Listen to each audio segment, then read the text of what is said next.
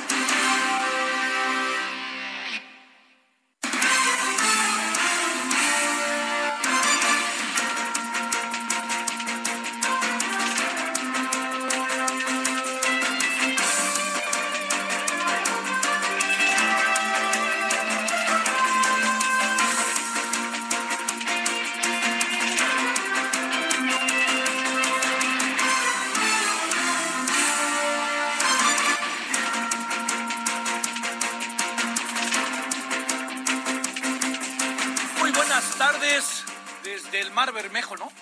Ay, para que vean que, para que no vean que sí.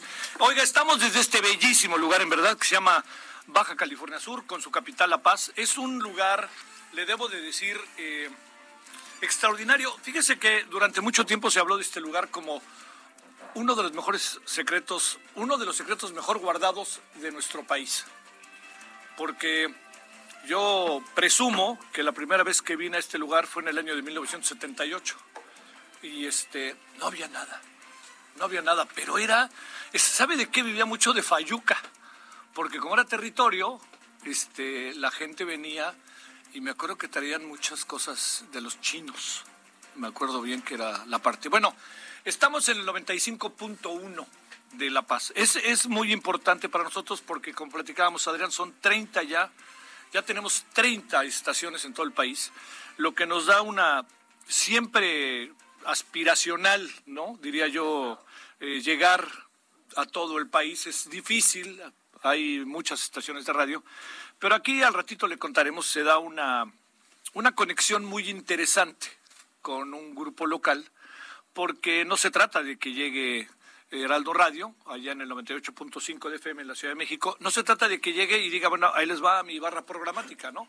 No, más bien, o la programación. Lo que hay es que nosotros estamos y está un amigo de toda la vida que es Germán Medrano, al que conocí cuando tenía shorts, este, hace años, años, ¿no? Lo conocemos, pero en verdad y años, y que él tiene su espacio una hora antes que nosotros, ¿no? Pero este, de, sería de 3 a 4 en México, de 2 a 3 aquí en, en, La Paz. En verdad es un asunto, eh, yo en lo particular más adelante le contaré, pero para mí es un asunto muy importante porque por diferentes razones he venido, contacto con la universidad, gente que nos ha invitado.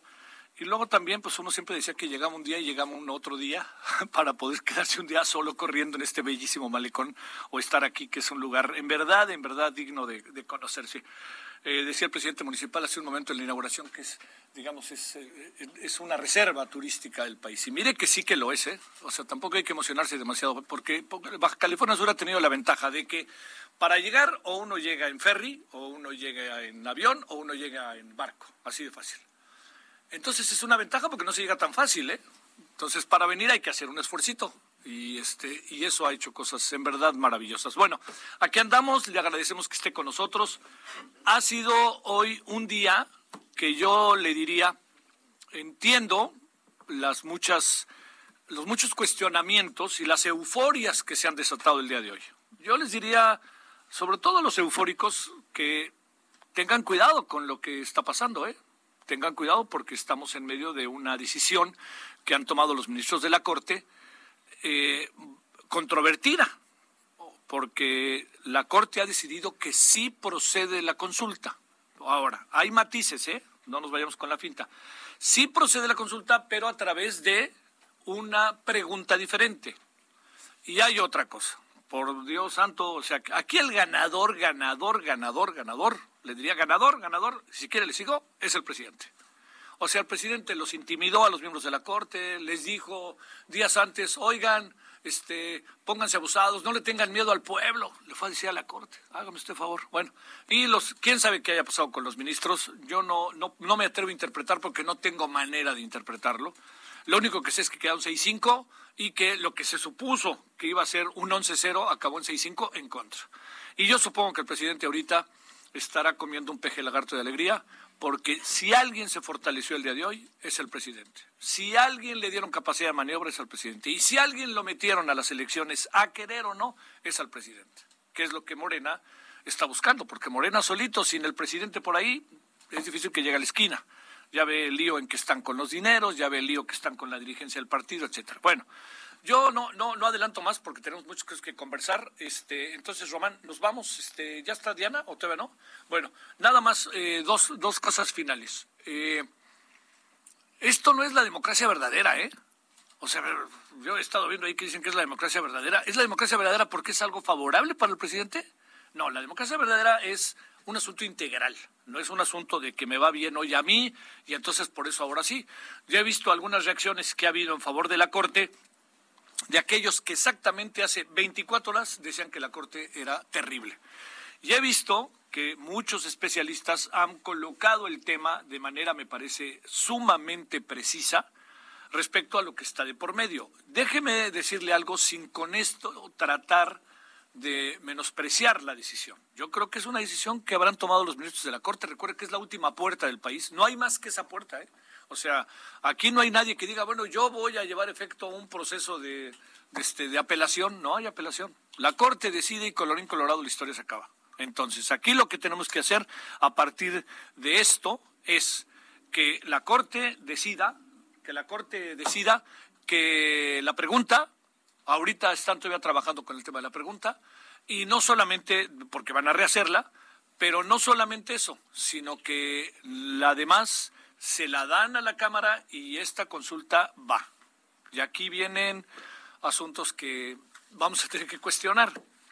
¿Cuánto va a costar esta consulta? O sea, ¿quién la organiza? La va a organizar el INE seguramente, pero la consulta ya está programada para agosto que son meses después de las elecciones. Entonces, el panorama es ese. Oiga, yo le diría, el panorama no es catastrófico, tampoco. No nos vamos a, poner aquí a, a decir lo que pasa es que, no, no, pues así fue, es la decisión de los ministros. Pero yo sí diría aquello de no le tengan miedo al pueblo, y ahora sí está la democracia verdadera, a ver quién se los cree, porque por ahí no va. Pero sí hay algo que tendríamos que debatir muy en el corto plazo. La decisión de la Corte está acompañada más por interpretaciones políticas del derecho que por interpretaciones del derecho sobre el derecho. Y eso es un asunto que, créame, ahí ya está como parte. ¿Es una desilusión y la catástrofe? No. Pero hay cosas que sí hay que considerar. ¿Quién sabe cómo reaccione los mercados y el mundo ante una decisión de estas? Porque ya sabe que el nombre del juego es la certidumbre, la confianza, la certeza. Pero bueno, ¿no? ¿qué le parece si mejor nos cuentan qué ha pasado? ¿Quién está, Diana? Diana, te saludo con gusto. Cuéntanos qué es lo que viste a lo largo de esta mañana que hablábamos contigo y tú pensabas, como yo, que iba a ganar otra posición. Cuéntanos.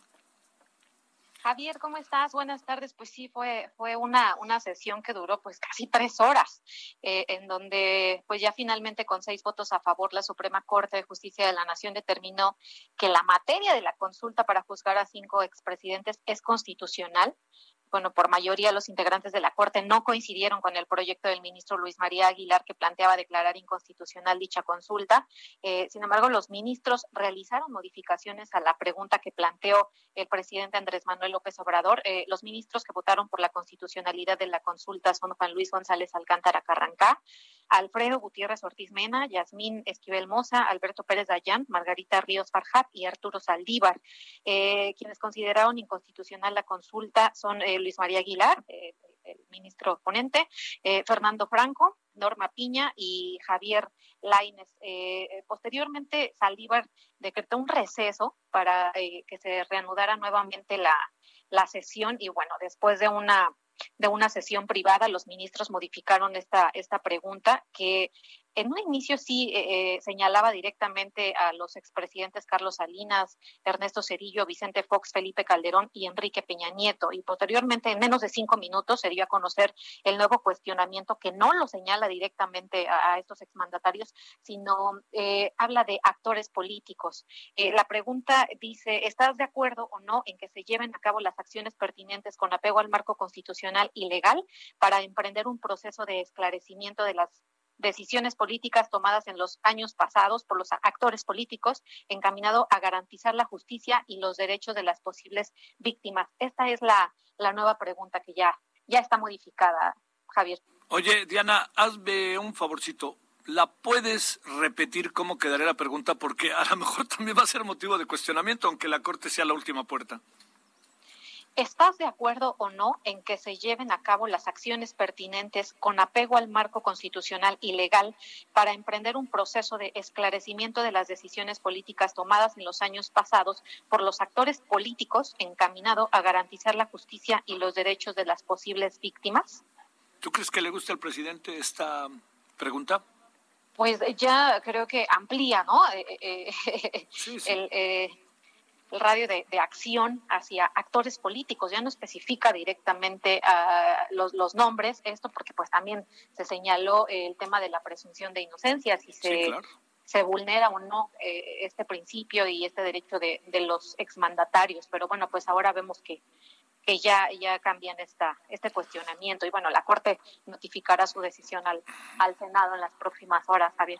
Bueno, esta eh, cuestión para cerrar, Diana, que eh, significa que, eh, digamos, que se va a llevar efecto, que inevitablemente se va a juntar un poco con la disposición que el presidente ha mostrado sobre el tema de, la, de las elecciones, ¿no? De lo que ha pasado con este proceso electoral. Eh, digamos, ha habido una reacción de toda índole después de todo esto. ¿Qué alcanzaste a apreciar en el ánimo? Porque muchos han interpretado que el presidente intimidó incluso a algunos ministros de la Corte. ¿Algo ahí que hayas tú podido percibir de lo que pasó? O a lo mejor no pasó nada, ¿no? pues honestamente no se esperaba esta, esta decisión, sobre todo por los bloques que, que conocemos al interior de la, de la Suprema Corte. Eh, fueron buenas, buenas exposiciones de todos. Eh, la, ministra Norma Piña enfatizó mucho en que la materia de, la pregunta eh, planteada por el presidente, pues a su juicio es inconstitucional porque se pretende consultar si el Estado debe cumplir con su deber de investigar y perseguir el delito lo que implica someter a consulta la vigencia de dos principios fundamentales, como la obediencia a la ley y la igualdad de las personas ante, ante esta. ¿no? creo que e, este es uno de los puntos medulares que, que fueron planteados desde el proyecto, porque eh, Luis María Aguilar señalaba que eh, no se puede consultar o someter a consulta lo que ya está en la ley.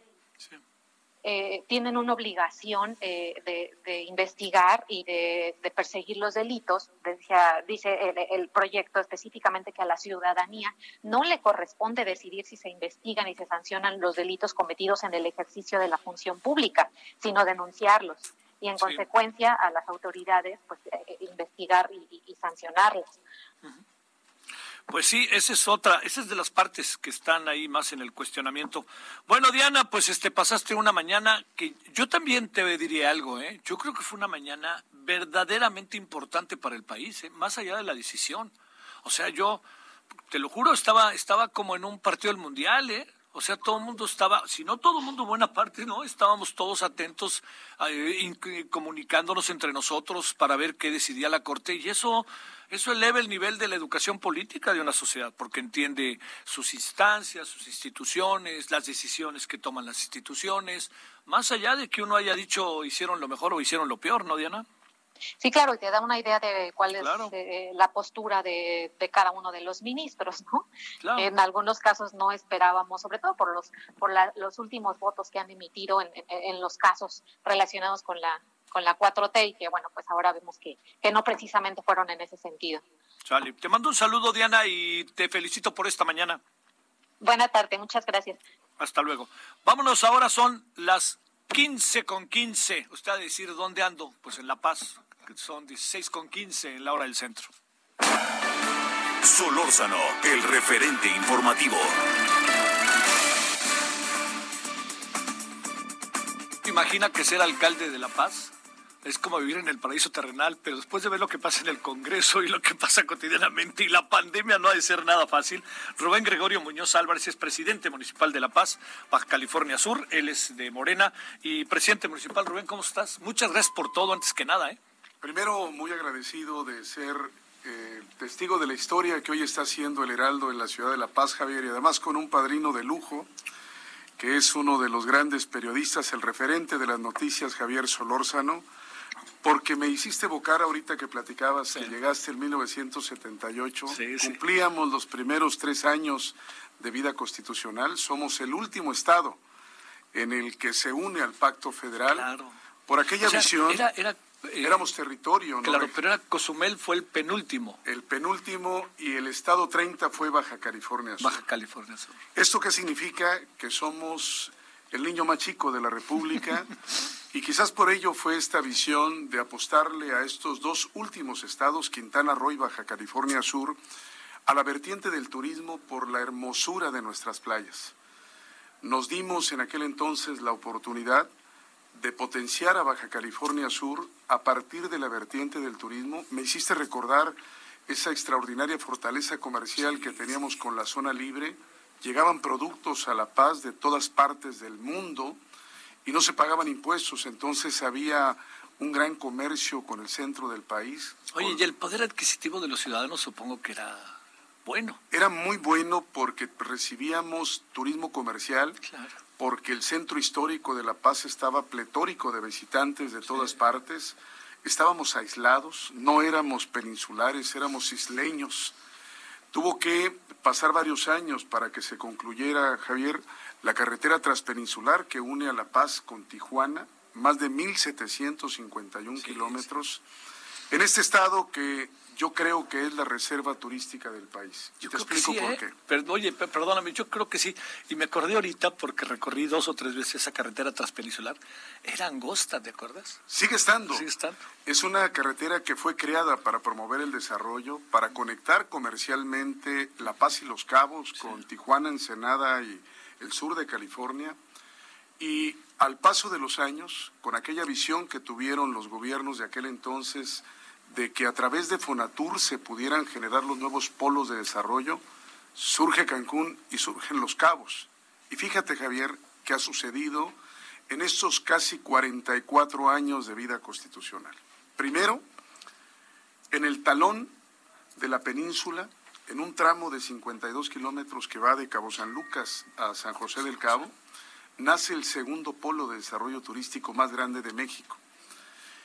5.6 millones de turistas cerramos el pasado diciembre antes del COVID, que llegan de todas partes del mundo a conocer los cabos y ahora, para fortuna de los paseños, a visitar Todos Santos, los barriles, el Triunfo, el Sargento, la Ventana y la ciudad de La Paz, que es hoy por hoy la capital del turismo náutico de México. La mayor cantidad de yates de descanso están en esta capital, en sus más de siete marinas, porque somos la puerta de entrada de este bar Mervejo que decías tú, el Golfo de California, también llamado Mar de Cortés. Baja California Sur tiene 2.300 kilómetros de litorales, somos un estado con menos de un millón de habitantes y recibimos más de seis veces la población de nuestra entidad. Y esto nos debe de llenar de una gran satisfacción porque si en 52 kilómetros pudimos detonar el segundo polo de desarrollo, en esos 2.300 kilómetros de litorales, este estado, por su ubicación geográfica, por este clima que empieza a cambiar a partir del el próximo fin de este mes de octubre, así cuando va terminando el béisbol de las grandes, ligas, y empieza Ahí van mis Yankees, ahí van mis Yankees. Eh, van bien tus Yankees, eh, van mal mis Dyers. Sí. Ah, eso van a ganar ahora sí, ya. Un día les tenía que tocar. Ya les toca, eh, pero vamos con mucho ánimo a la siguiente vuelta. Logramos que Baja California Sur se convierta en un estado donde tenemos ocho meses de extraordinario clima. La zona de productos pesqueros de mayor plusvalía está en Baja California Sur, en la Pacífico Norte, porque tenemos ostión, abulón, callo de hacha, langosta que va al mercado internacional. El municipio de Mulegé, déjame decirte, Javier, que es uno de los más ricos del país. Ahí tenemos a la empresa salinera más grande del planeta. Y más abajo de Guerrero Negro tenemos los lagunares de San Ignacio, donde tenemos el segundo lugar donde podemos comenzar a producir sal, este extraordinario componente de la cocina universal y que nos puede situar a México como los grandes exportadores de la sal para el mundo. Esta condición de las lagunas salitrales nos dan además un entorno natural para el avistamiento de ballenas.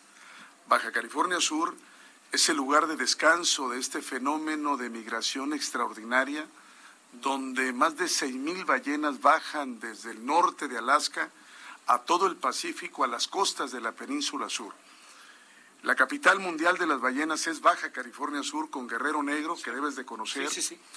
Las lagunas de San Ignacio, más abajo, Puerto López. ¿Y se llegan a ver aquí desde el malecón a veces las, las ballenas cuando en su migración?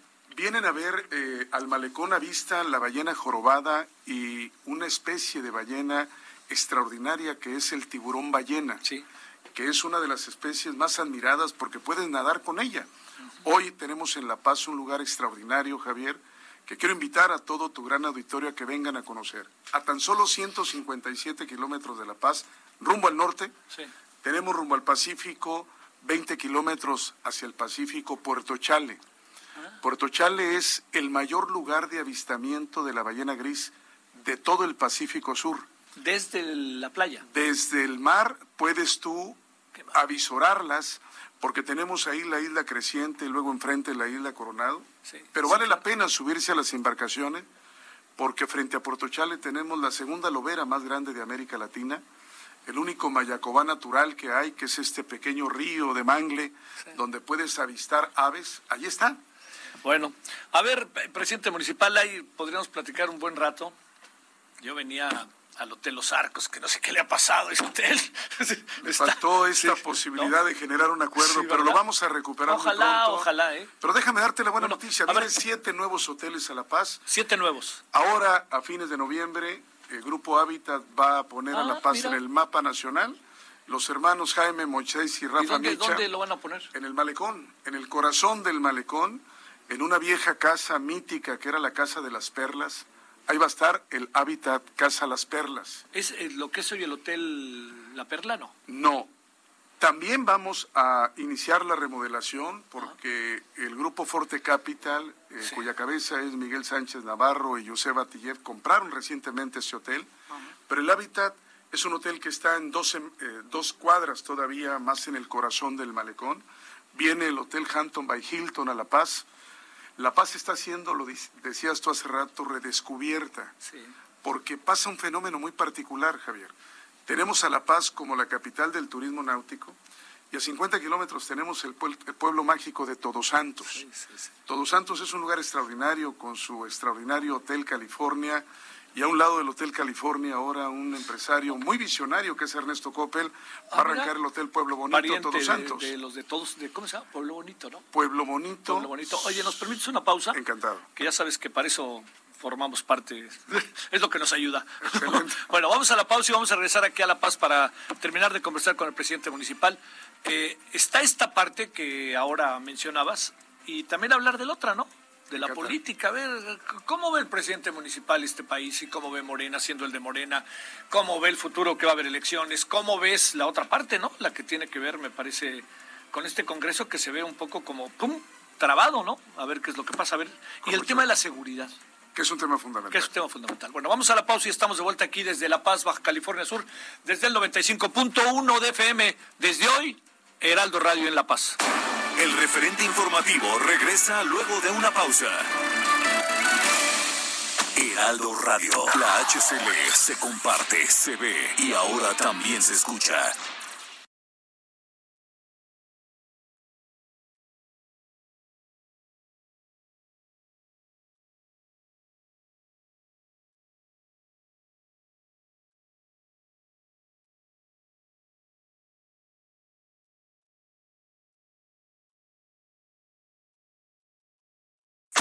Radio. La HCL se comparte, se ve y ahora también se escucha.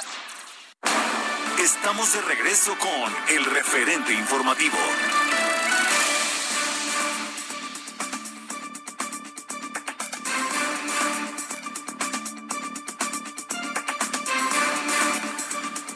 Ahora sí que están a todo lo que dan las redes con el tema como puedes imaginar, Rubén, a todo lo que dan las, las redes con el tema de, lo que pasó esta mañana allá en la Corte. Bueno, le, le, quiero decir que estamos aquí en La Paz, Baja California Sur. Desde hoy, Heraldo Radio está transmitiendo, ya eh, le contaré más adelante, eh, ¿cuántos programas hay de, desde aquí? ¿El tuyo? ¿Y el de...? Pedro Mazón. Pedro Mazón, sale. Bueno, o sea, lo que se trata de hacer es tener desde La Paz, Baja California Sur, programación de Heraldo Radio, junto con la programación local. Y yo creo que eso es, esas son las fórmulas de futuro, ¿eh? Siempre me ha parecido que son las fórmulas. Y este, ojalá nos siga, yo le agradezco mucho. Créanme, paseñas y paseños, que este que a lo mejor hasta conocí antes esta ciudad que muchos de los que nos están escuchando, ¿no? No, no. Fíjate, una recuerdo que una vez este le contaba yo a Adrián, venía desde Los Ángeles en un Caribe, ¿te acuerdas del automóvil? ¿Cómo no? Era Entonces venía y llegando aquí bolas que me en el coche. Dije, bueno, sí, hay que reconocer que el coche ha hecho mucho, ¿no? Y llegando había una Volkswagen y entonces el cuate que estaba ahí me dice, "Oiga, no, pues lo va a tener que dejar un día." y me quedé una semana y media.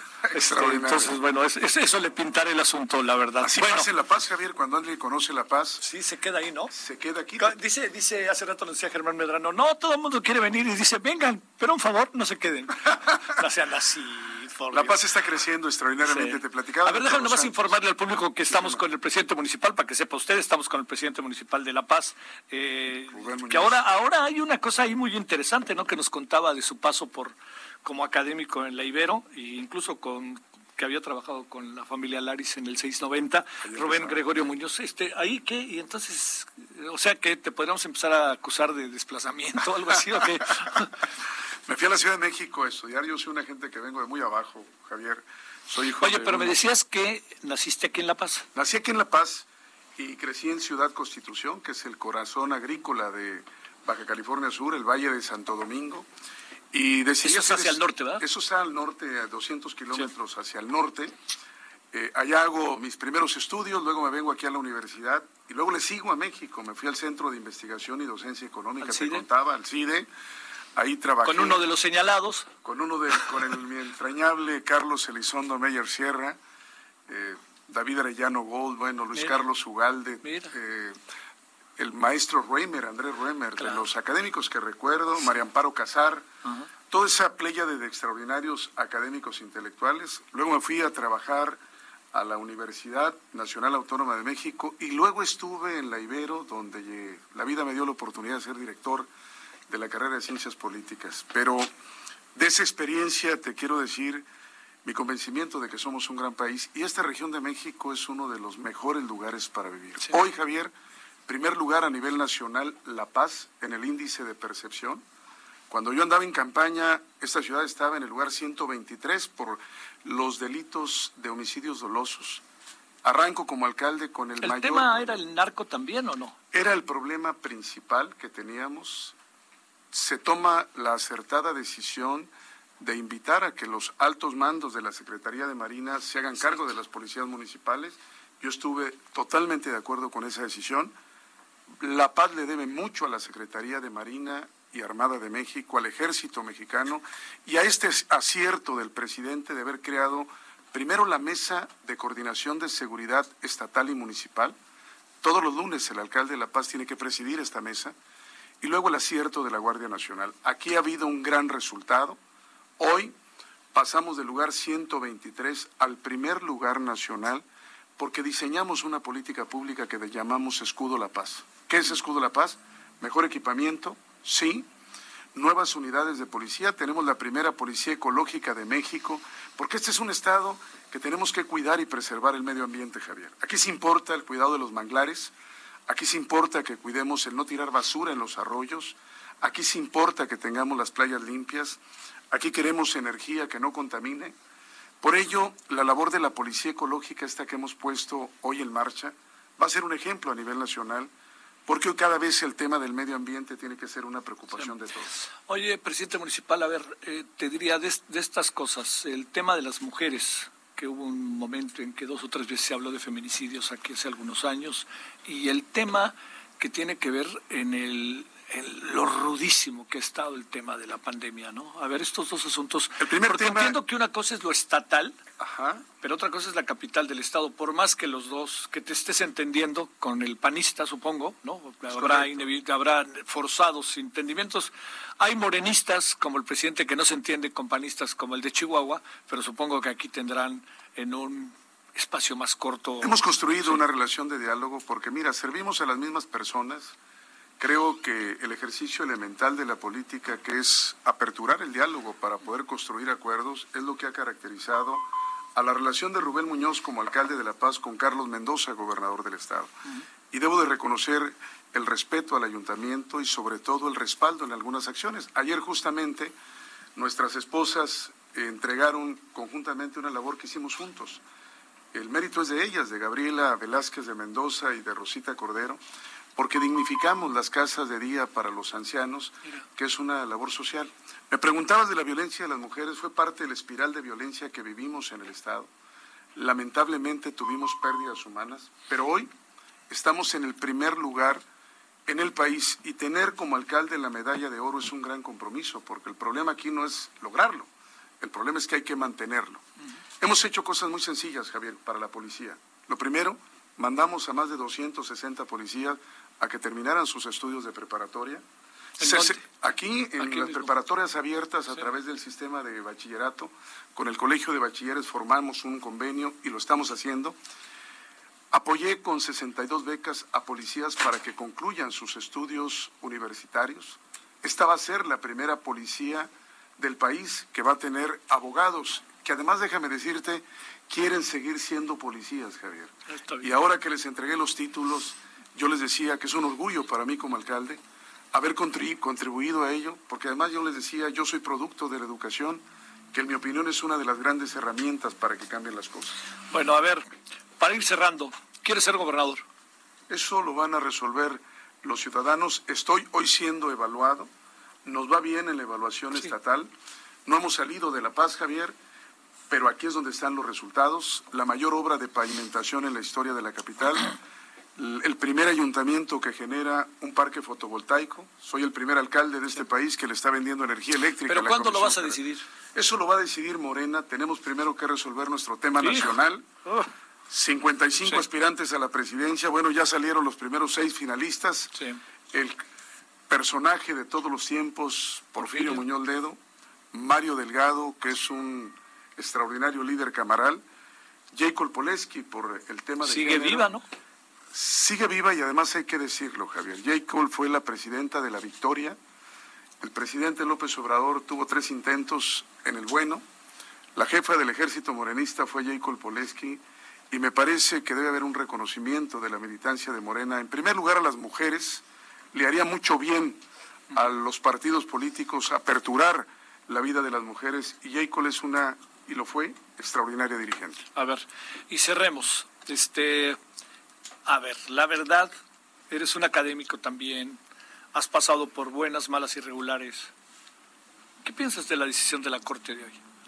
Apertura. Con, la información que se tiene hasta ahora, ¿no? Porque seguramente habrá más variantes. Había una gran expectativa, como bien lo mencionabas, para ver cuál iba a ser la postura de la Corte. Esta respuesta de la Corte es una respuesta que cumple parcialmente el Estado de Derecho porque genera, Javier, una expectativa a lo que era un clamor nacional. Creo que aquel señalamiento que se hacía, hágale caso al pueblo, generó el que cambiaran muchos ministros, porque hasta el día de ayer, si esta entrevista la hubiéramos tenido ayer, me hubieras ganado la apuesta porque te hubiera dicho, la Corte se va a pronunciar en contra.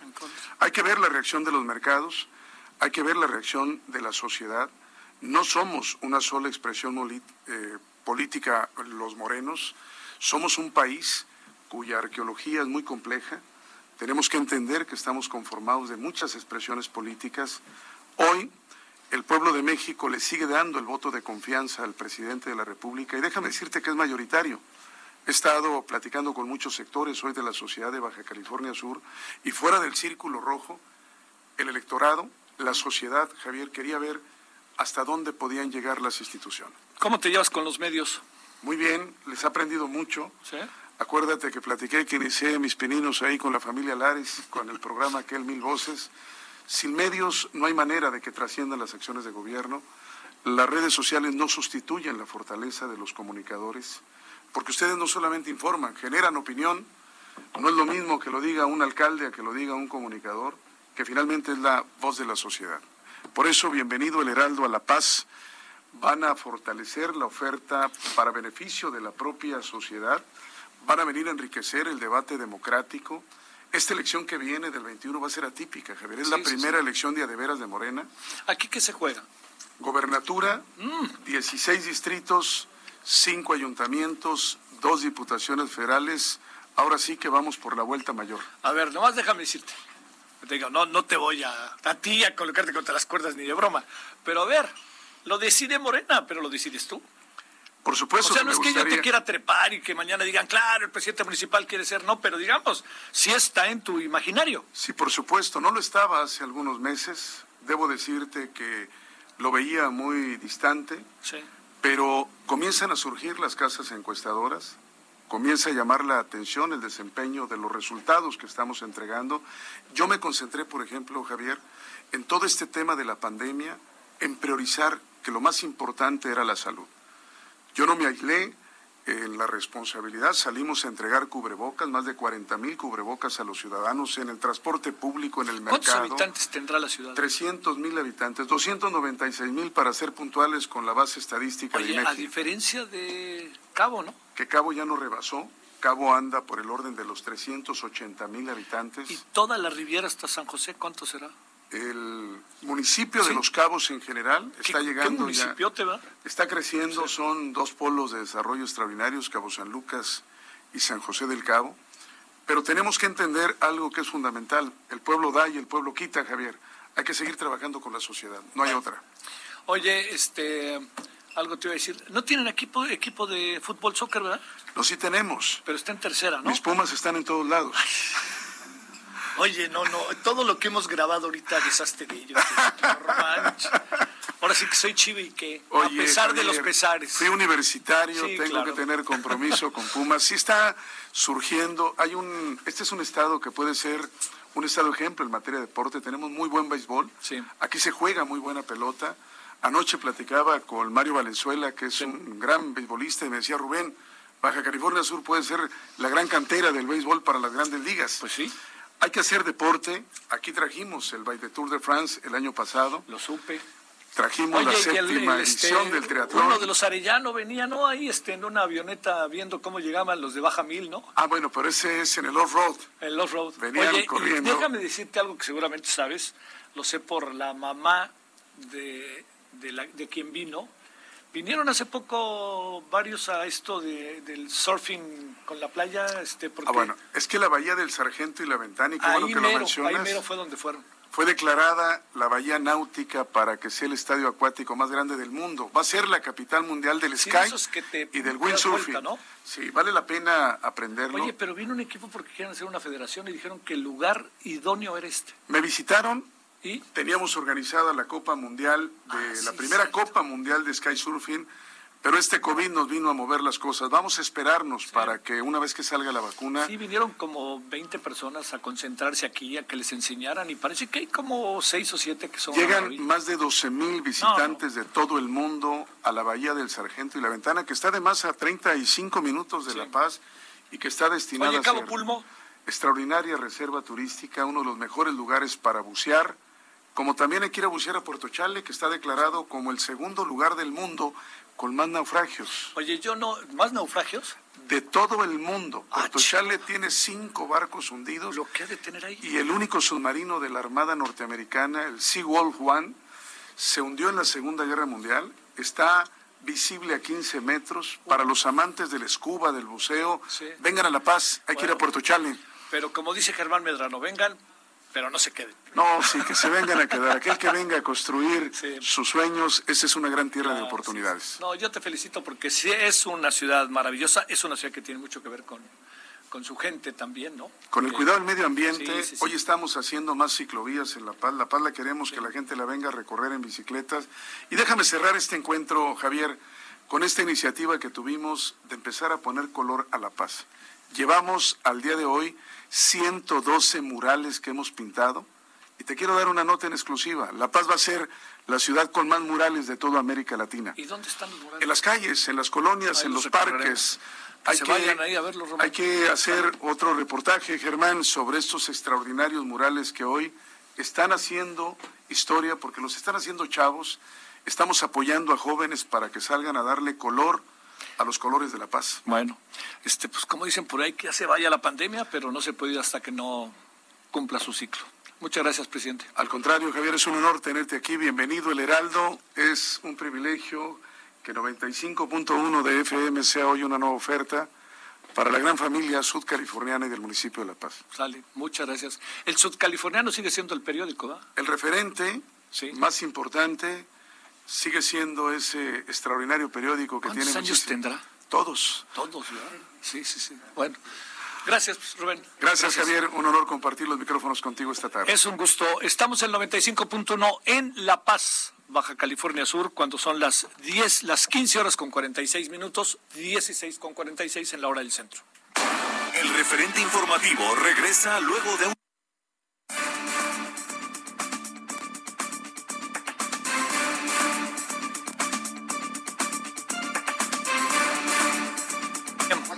A ver, vamos a, bueno, vamos, bueno, vamos a darle vuelta al tema de la Corte. Por dónde verlo, eh, le hemos pedido al doctor Francisco Vázquez Gómez Bisoño, que ya hemos hablado con él hace dos semanitas, por ahí así, investigador de la Universidad Panamericana, investigador invitado del INACIPE. Por cierto, déjeme decirle, le pedimos, le pedimos a, eh, pedimos una conversación con algún ministro de la Corte. Si sale en otro lado, este, lo entendemos, pues así funciona, uno ha aprendido después de algunos años. Pero le quiero decir que si sale en otro la- lado, a nosotros nos dijeron que no van a hablar. Y si no van a hablar, pues tendrán sus motivos, ¿no? Pero ya hemos hablado un poco del asunto, eh, ya le di mi opinión, mi punto de vista. Este, yo creo, bueno, ya no lo voy a repetir, pero al ratito le doy más elementos. Fue un día extraordinario el de hoy. No sé si necesariamente en el balance final lo, vaya, lo termine siendo, pero por lo pronto fue un día extraordinario para cómo se están dando las cosas en el país y para la educación política del país. Si alguien no sabía que era la Corte, hoy supo que era la Corte, ¿eh? de cabo a rabo. Bueno, ¿qué cuentas, Francisco? Buenas tardes. Javier, ¿cómo estás? Buenas tardes a ti y a todo tu auditorio. ¿Qué cara ponemos con lo que pasó? Pensábamos otra cosa y no lo digo, no, oye, no lo digo como si yo hubiera perdido, sino pensábamos que había un conjunto de argumentos para tomar una decisión y se usaron otros argumentos para tomar otra decisión. Claro, mira, yo pienso que igual que tú, que nadie pierde, ¿no? Porque al final del día la democracia es eso, la democracia es diálogo, es debate y hoy vimos en el seno de la Suprema Corte de Justicia, más allá de que podamos o no estar de acuerdo con la decisión mayoritaria. Lo que sí es importante advertir es, eh, digamos, como paréntesis, es que es una mayoría muy relativa, ¿no? Porque fue en, en principio, y ahorita es un tema a comentar que también me parece que da para la crítica, en principio en la sesión pública en la que todos seguimos, eh, se votó un 6-5, ¿no? Seis ministros estuvieron por la constitucionalidad de la pregunta o de la materia de la consulta y cinco, eh, digamos, que estuvieron a favor del proyecto planteado por el ministro ponente Aguilar Morales, aunque eh, separándose quizá en algunas eh, y pequeñas consideraciones. Lo interesante se advierte, y esto lo, me parece que es muy plausible, como bien dices, creo que si alguien no sabía qué era la Corte por hoy se enteró, es el hecho de que se haya determinado ¿no? por este grupo de seis ministros, que ojo, se determinó por parte de ellos, y por eso es que digo que la mayoría es muy relativa, porque si bien es cierto, consideraron que el objeto de la consulta, la materia de la consulta era constitucional, la pregunta tenía problemas, ¿no? Como lo advertimos, es decir, era ambigua, era tendenciosa, no derivaba directamente de lo que en realidad se tenía que preguntar, por lo que en un segundo momento eh, se, se, se, digamos que se entró un receso en la sesión, se volvió a instalar el pleno de la Corte y modificaron la pregunta. Entonces, no es la pregunta que, que, sugirió el presidente, sino que hay modificaciones bastante interesantes y por eso es que coincido contigo que es un día extraordinario por lo que hace a este a este debate público y que sin duda alguna seguirá dando mucho de qué hablar porque como comentábamos hace unas semanas, el hecho de que la Corte haya calificado de constitucional la materia de la consulta y haya modificado la pregunta, esto todavía tiene que ir al seno del Congreso de la Unión para que ambas cámaras, por mayoría, determinen que la consulta va. Y hasta solo hasta, hasta en ese momento es que ya se transmite la pregunta al Instituto Nacional Electoral para que se empiece, digamos, con toda la organización de lo que será la consulta popular el próximo año.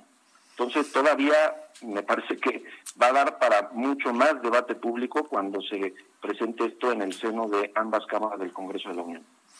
Eh, Francisco, eh, ¿cómo, ¿cómo poder, cómo, qué aprecias que puede tener de efectos colaterales? Se ha llegado a hablar incluso de lo que podría provocar en los mercados. ¿Qué quiere decir? Que eventualmente generaría desconfianza, que eventualmente este, no quedaría bien, o sea, no hay, no hay una especie de eh, vigencia del Estado de Derecho, hay más una interpretación política del derecho que una interpretación del derecho del derecho. ¿Qué alcanzas a ver? Yo sí, yo sí coincido y, sigo siendo, así que me sigo manteniendo firme en los en los argumentos que planteábamos y que incluso eh, pues incorporaba de manera muy correcta el proyecto presentado por el ministro Aguilar eh, Morales, ¿no? En el sentido de que la pregunta implica la restricción a derechos humanos, implica la vulneración al principio de presunción de inocencia, compromete el funcionamiento de las instituciones de procuración de justicia, viola el principio de, de igualdad, ¿no? Porque porque se refería a personas en específico.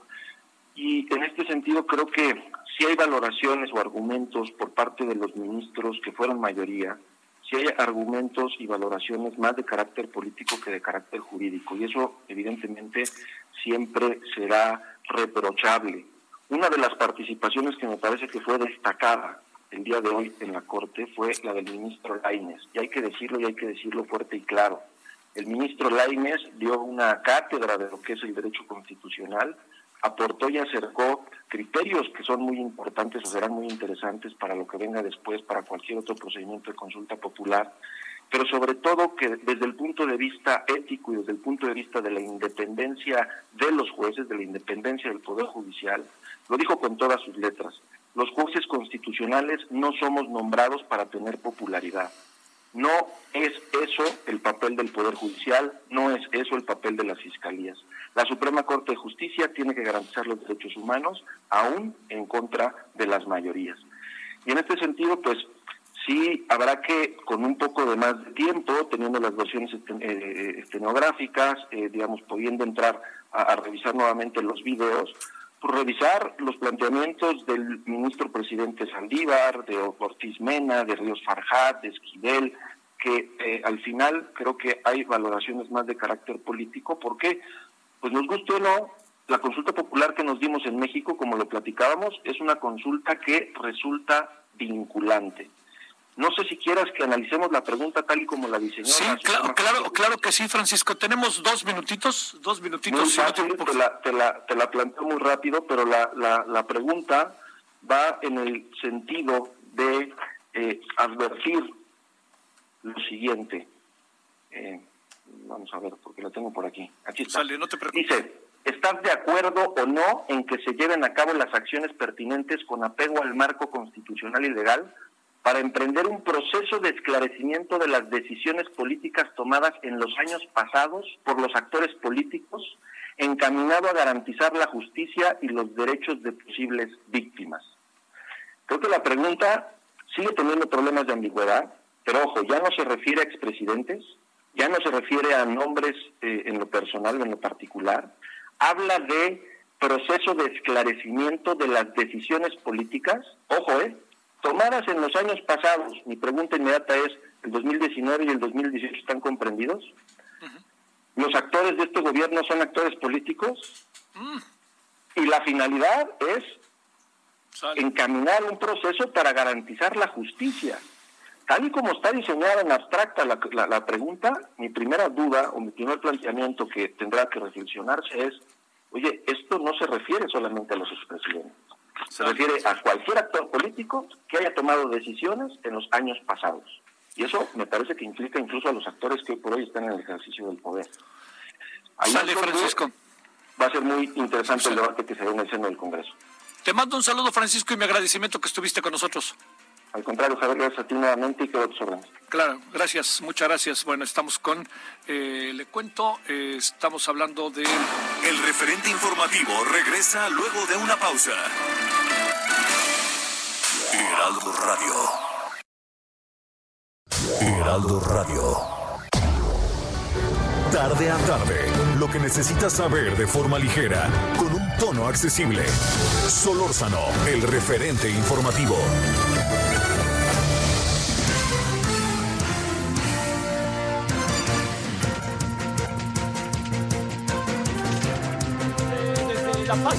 California Sur, capital del estado, 95.1 de FM. Desde este día se transmite Heraldo Radio, que se suma a las 30 ya este, plazas con las que tenemos la oportunidad y fortuna de estar. Así que ahora sí que estamos en el norte-sur, estamos en el norte, en el centro y en el sur del país, que esa es una gran ventaja. Entonces estamos transmitiendo en vivo, por cierto, transmitiremos esta noche también Heraldo Televisión a las 21 horas en hora del centro, de 21 a 22.15. Aquí estaremos de las 20 horas a las 21.15 para que si nos quieren ver aquí en La Paz, este, sintonicen el canal 10 de televisión abierta. Así abren su programa, el que tengan de Sky, Megacable o el sistema que fuera, y ponen ustedes su televisor. ¿Perdón? Aquí está en Sky 161, sí. Lo puede ver aquí en Sky 161 también. Isis Canal 10. Pero en caso de que no, usted lo que hace es muy sencillo. Se coloca, eh, coloca usted eh, su sistema de televisión abierta, o sea, quita el sistema de paga, sintoniza la televisión en el canal 10. O sea, le van a decir configurar y chup chum, le van a aparecer los canales y le va a aparecer el canal 10. No es un asunto tan complicado, puede serlo si no tiene una buena sintonía su televisión sin el sistema de paga.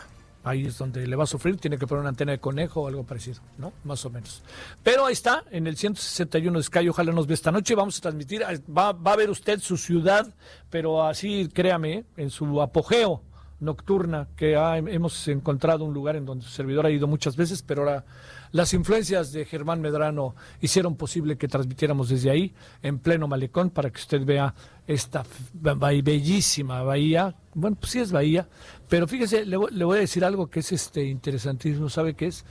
Este, para los que son corredores, caminadores o bicicleteros, en el sentido de usar la bicicleta, este, eh, este es un eh, larguísimo malecón. ¿Cuántos kilómetros serán?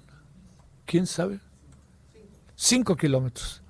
Pero es buenísimo, ¿sabe por qué? Porque todo el tiempo va viendo el mar. Nomás ahí aparece una construcción, ya que uno va a Roma Pichilingue, rarísima ahí, que está como una obra que no sé qué pasó.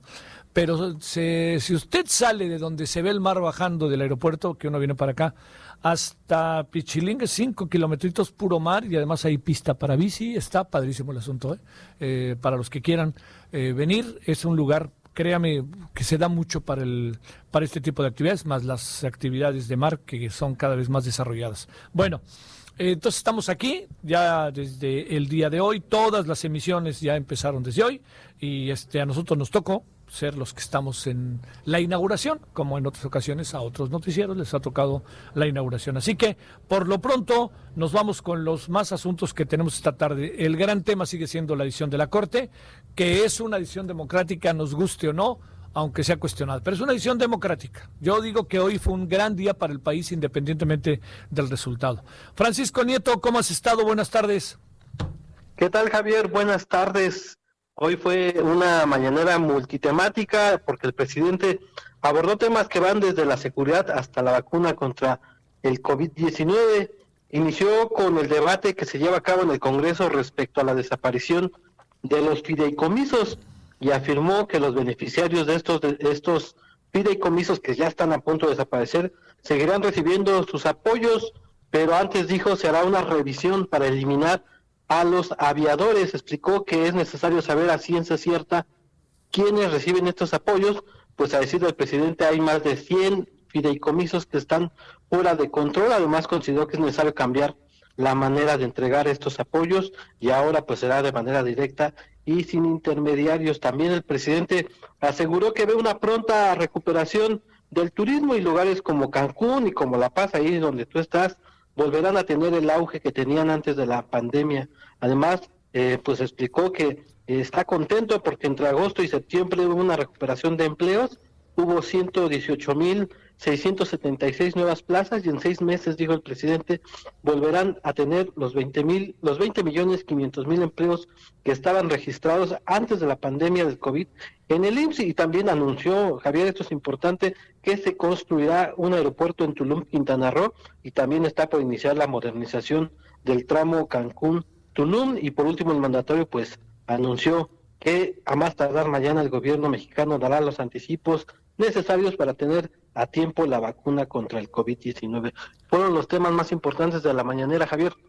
Oye, este, y les mandó dos o tres quien, como dicen, quien vive, ¿no? A los ministros de la Corte, ¿verdad? Sí, el, presidente desde ayer, este, este, pues fijó su postura en el sentido de que, pues, eh, era el tema a debate la democracia eh, participativa y que, pues, los, eh, los ministros tendrían que poner atención al sentimiento de la gente y bueno, pues yo creo que el presidente quedó contento con esta resolución de la Corte. Hay que esperar mañana o tal vez en algunos momentos el presidente pueda subir algún video dando su postura respecto a lo que acaba de pasar en la Corte, Javier. No, pues si alguien le fue en ese sentido bien, fue a él en función de que era su propuesta y este, pero sí creo que mandó mensajes, pues yo no sé si intimidatorios o mensajes presionando eh, y también, digo, no creo que de la noche a la mañana podamos decir que ya tenemos democracia verdadera porque dijo la Corte lo que dijo, ¿no? Yo creo que es un asunto de construcción, que los hechos van construyendo democracia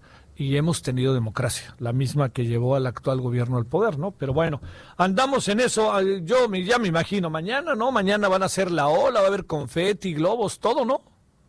Es correcto, aunque no creo que le haya gustado tanto la pregunta como quedó al final porque pues le quitan la parte de los expresidentes, pero al final pues es constitucional la consulta, es lo que quería el presidente y pues ahora a ver qué cuál es la postura oficial del gobierno de México. Ahora, lo que también hay es que el asunto queda abierto para enjuiciar al quien gobierna hoy, ¿eh? Así es de correcto. Fácil. Así de fácil, ¿eh? No hay temporalidad, siempre se dice que, eh, eh, que los políticos del pasado, pero bueno, eso puede ser desde que inició el gobierno, entonces pues queda un poco ambigua esta pregunta y habrá que ver pues cómo, cómo la ven en Palacio Nacional y mañana pues mañana ya se le podrán hacer las preguntas al presidente sobre este tema. Ya más o menos intuyo qué dirá, ya luego hacemos quinielas. Gracias Francisco. Estamos pendientes, Javier. 15 con 7 en la hora de La Paz, Baja California Sur, 16 con 7 en la hora del centro allá en Heraldo Red 98.5, aquí en La Paz, Baja California Sur 95.1, Heraldo FM. Vámonos a Nayeli, te saludo con gusto. ¿Dónde andas Nayeli? ¿Qué tuviste hoy?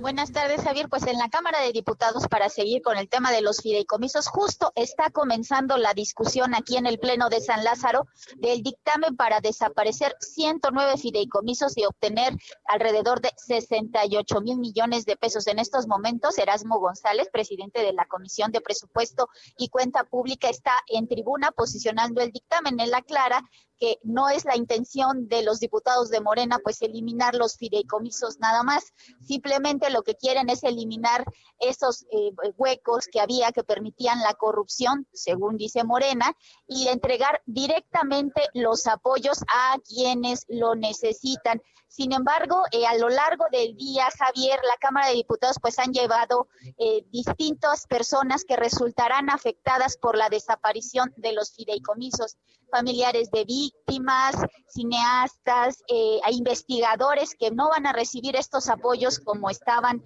ya previstos a través de los fideicomisos por su desaparición. Y bueno, aunque Morena asegure que no se van a eliminar los recursos y por tanto no se van a eliminar los apoyos, simplemente se eliminan los fideicomisos. Lo cierto es que aunque en el papel dejan a las dependencias la obligación pues de entregarlos, no hay recursos etiquetados para ellos, Javier, incluso en el dictamen la redacción de todos los en el caso de todos los fideicomisos, pues es este que estarán sujetos a disponibilidad de las dependencias incluso en algunos casos lo plantean solo como posibilidad, así es de que pues hasta ahora la desaparición de los fideicomisos pues sí significaría la desaparición de los apoyos. Cole, es que sabes que al final, déjame decirte una cosa que, que uno no puede en verdad pasar por alto, eh, eh Nayeli, que al final eh, este es un dinero que era dinero del gobierno, pero también se juntaba con dinero que viene de fuera, ¿no? De organizaciones que apoyan, fundaciones, y también que estas instituciones autogeneran recursos también, ¿eh? sí, sí, eh, se, generan intereses finalmente y lo que va a hacer el gobierno es jalar la totalidad de los recursos. Les dan 30 días a partir de que entre en vigor el dictamen para que los recursos se pongan a disposición de la tesorería de la federación eh, y entrando ahí el dinero, pues aunque el dictamen diga que los recursos estarán etiquetados para atender asuntos relacionados con la pandemia del COVID y también programas sociales del gobierno federal, lo cierto es que eh, no hay ninguna garantía de que esto ocurra, porque llegando a la tesorería de la federación, pues la Secretaría de Hacienda es libre de decidir, de decidir el destino de, este dinero. Sí, sin la menor duda, ¿eh? Palabra y sí te diría sin la menor duda. Y también yo creo que no se puede perder de vista que eh, hay algo, ¿eh? Como ayer me decía uno de los investigadores, se ven venir una cantidad interminable de demandas, denuncias y conflictos después de esto. A ver, yo quiero ver si agarran el dinero de una fundación que va a acabar pasando, ¿eh? Sí, incluso, eh, bueno, hay, hay un asunto también, eh, digamos, que es considerado grave por los partidos de oposición. Hay otro fideicomiso que no está considerado en los que van a desaparecer, el Fondo de Salud para Bienestar, que legalmente no lo pueden desaparecer porque no hay iniciativas presentadas para ello, se les olvidó hacerlo. Sin embargo, como quieran disponer de ese dinero, están proponiendo introducir un transitorio en el dictamen que faculte a la Secretaría de Hacienda a de disponer de esos recursos, de ordenar que se envíen a la tesorería de la Federación, lo que en términos reales pues significaría quitarle el dinero a un fideicomiso que ahora sirve para darle atención médica a las personas que no tienen acceso a seguridad social y padecen alguna enfermedad catastrófica como puede ser el cáncer. Si se eh, aprueba ese transitorio, se estaría pues quitando los recursos de un fideicomiso, de un fondo, pues que incluso legalmente no puede desaparecer porque no hay iniciativa presentada para ello, Javier. Uy, uy, uy. Nayeli, te mando un saludo. Buenas tardes. Gracias, buenas tardes. Son ahora las 16 con 12 aquí en La Paz, Baja California Sur, 95.1 de FM, 98.5 de FM desde la Ciudad de México, 17 con 12. Solórzano, el referente informativo. Vámonos ahora hasta Colima. Marta de la Torre, ¿qué cuenta el gobernador? Buenas tardes. Hola, ¿qué tal? Buenas tardes. Pues el gobernador de Colima, José Ignacio Peralta Sánchez, criticó la gestión del presidente Andrés Manuel López Obrador. Esto durante el mensaje que dio en el Congreso del Estado con motivo de su quinto informe de gobierno. Y es que durante esta eh, este evento, los diputados de Morena criticaron severamente al gobernador José Ignacio Peralta Sánchez. Le criticaron temas como, por ejemplo, los homicidios de los eh, policías, de siete policías que fallecieron en el mes de junio en los límites con Jalisco en una extraña eh, pues en una extraña incursión que hicieron a este estado, de acuerdo con lo que dijo el legislador de Morena, Vladimir Parra, a lo cual aseguró que, bueno, pues no, no hubo justicia en este caso. En este tema es cuando al final de su mensaje por el informe de gobierno, el gobernador de Colima eh, dijo que iba a ser una aclaración de carácter nacional. Aseguró que, pues, en la gestión del presidente Andrés Manuel López Obrador han fallecido más policías, específicamente dijo que diariamente eh, pues eh, fallecen uno o dos eh, policías y que en total ya van al menos 878 policías asesinados. Esto en el país, según dijo, pues el reporte o las cifras de la asociación Causa Común, pero no solamente se quedó ahí, sino que realizó más críticas a la gestión del presidente López Obrador. Dijo que con él se registra el doble de homicidios eh, que en el sexenio anterior, a pesar de que cuenta con la Guardia Nacional, y eh, indica que los pronósticos ah, pues eh, apuntan a que se va a romper el récord de homicidio a nivel nacional con más de 40 mil homicidios al cierre del año. También dijo que se registraron 45 masacres en el país, a pesar de que el presidente pues se ría de ello, puso como ejemplo los casos de Fátima en México, la familia Levarón en Sonora y también aseguró que el presidente López Obrador, López Obrador ha convertido a México en un país violento y sin control. También en los temas de salud hubo crítica sobre la, la gestión del presidente de la República. Indicó que, bueno, eh, no se ha hecho una buena gestión en lo económico, pues el Producto Interno Bruto ya cayó en un 18.7%, eh, el más bajo en la historia de México, y ya suman 15 millones de personas en la pobreza laboral. También dijo que, pues en el caso de la pandemia, pues eh, criticó que el presidente haya dicho que le cayó como anillo al dedo, que engañó a los mexicanos al decir que él usa iconografías religiosas y también eh, pues criticó que haya dejado a la espera a niños con cáncer eh, pues a la espera de, de, la medicina para su tratamiento y que en lugar de eso dijo el gobernador de Colima López Obrador pues prefiere hablar de rifas de aviones. Severas críticas lanzó en este mensaje Javier y bueno, esto causó pues la el enojo de los diputados de Morena, quienes también pues le gritaban que él no ha hecho una buena gestión y al final de cuentas lo que parecía un evento pues de cordialidad, un evento de protocolo, pues terminó en estos en este tenor con críticas por de ambas partes por lo que el gobernador de Colima pues cerró al decir que bueno, parece que hay una obsesión patológica de tener el poder en el caso de los legisladores de Morena y que ni siquiera entienden lo que es la cuarta transformación, a pesar de que, bueno, pues están justificando todas las decisiones por la cuarta transformación, pero seguro que ni siquiera entienden qué es esto de la cuarta transformación. El reporte. Eh, lo que sí te diría, Marta, es que entiendo la crítica partidaria, como tú quieras, pero pero pues supongo que si no te ves al espejo, estando Colima como está, pues mucha fuerza sus declaraciones no alcanzan por tener, ¿no?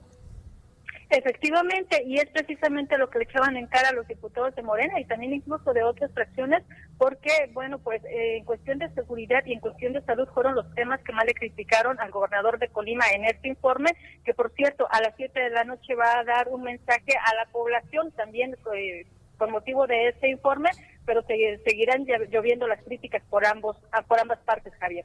Sí, sí. No, eso eso de seguro no va a parar, tal cual. Sale, muchas gracias, Marta.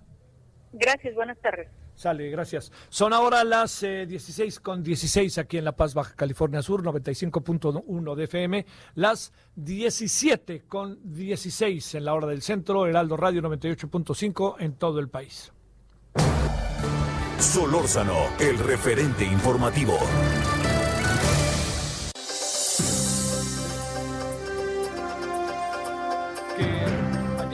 México, por lo pronto, ayer ya nos contará ahora José, el gabinete del gobernador del Mazo dio un girasazo, pero no es solamente eso, eso fue ayer, lo de hoy es que los ayuntamientos, qué es lo que pasa con ellos y con los jóvenes. Te saludo, José, ¿cómo has estado? ¿Qué tal, Javier? Buenas tardes. ¿Quién nos escucha por el Alto Radio? Pues bueno, comentabas, pues, el gobernador del Estado de México, Alfredo del Mazo, realizara cambios en su gabinete, pues hoy el senador por Morena en el Estado de México, Higinio Martínez, y quien, pues bueno, es fuertemente señalado sobre pues su presencia dentro de la entidad y dentro de las filas de Morena en la entidad, pues hoy realizó una conferencia de prensa donde consideró que los ayuntamientos no están para que exista una bolsa de empleo o sean una agencia de colocaciones de puestos en gobierno. ¿Y esto a qué voy, Javier? Pues bueno, es que este martes el Congreso del Estado de México, el cual cuenta con mayoría de Morena, aprobó una propuesta que hace un mes él hizo de eliminar la mitad de los síndicos y regidores dentro de los 125 municipios mexiquenses. El legislador estimó que para este próximo trienio que viene, las próximas elecciones, con esto habrá un ahorro de hasta 2 mil millones de pesos en las arcas municipales. Él apuntó que pues no solamente es una medida de austeridad que reduzcan salarios, sino que es eliminar a todos los ayudantes y colaboradores que tienen los regidores y los síndicos, también gastos que ya no van a existir que significaban las oficinas o los apoyos extraordinarios que se le dan a muchos municipios en estos funcionarios. En una conferencia de prensa realizada eh, con la bancada de Moreno en el, en el Congreso mexiquense, el senador insistió en que la aprobación es una forma de hacer un ahorro a los municipios, donde también se deben de crear más medidas de austeridad apuntó que la iniciativa, la reforma de la ley orgánica municipal, la cual presentó, como te comentaba, en agosto y que, pues bueno, ahí también impresionó la situación de que este martes fue aprobada por Fast Track en la mayoría morenista, pues debería ser una propuesta que se replique en otras entidades del país, pues comentó que no existe una medida similar. Apuntó que es una medida que le sirve y que ojalá sea un ejemplo para otros estados y que puedan ver que sí se puede hacer esto y contribuir todos en esta parte de los recursos. Y bueno, en ese tenor, Javier, pues cuando los este, cuando se realizó esta aprobación, pues los partidos de oposición en el Congreso mexiquense, pues habían este, mostrado sus quejas y su contra sobre esta situación porque habían comentado que iba a disminuir la pluralidad en los municipios y pues bueno, hace unas horas pues el Partido Acción Nacional en el Estado de México anunció que van a impugnar ante la Suprema Corte de Justicia la aprobación legislativa. Ante esto, pues bueno, Martínez Miranda comentó que están en su derecho de hacerlo, pero pues que también expliquen por qué no aceptaron la medida o por qué están tan renuentes con ella. Ese es el informe que te tengo, Javier.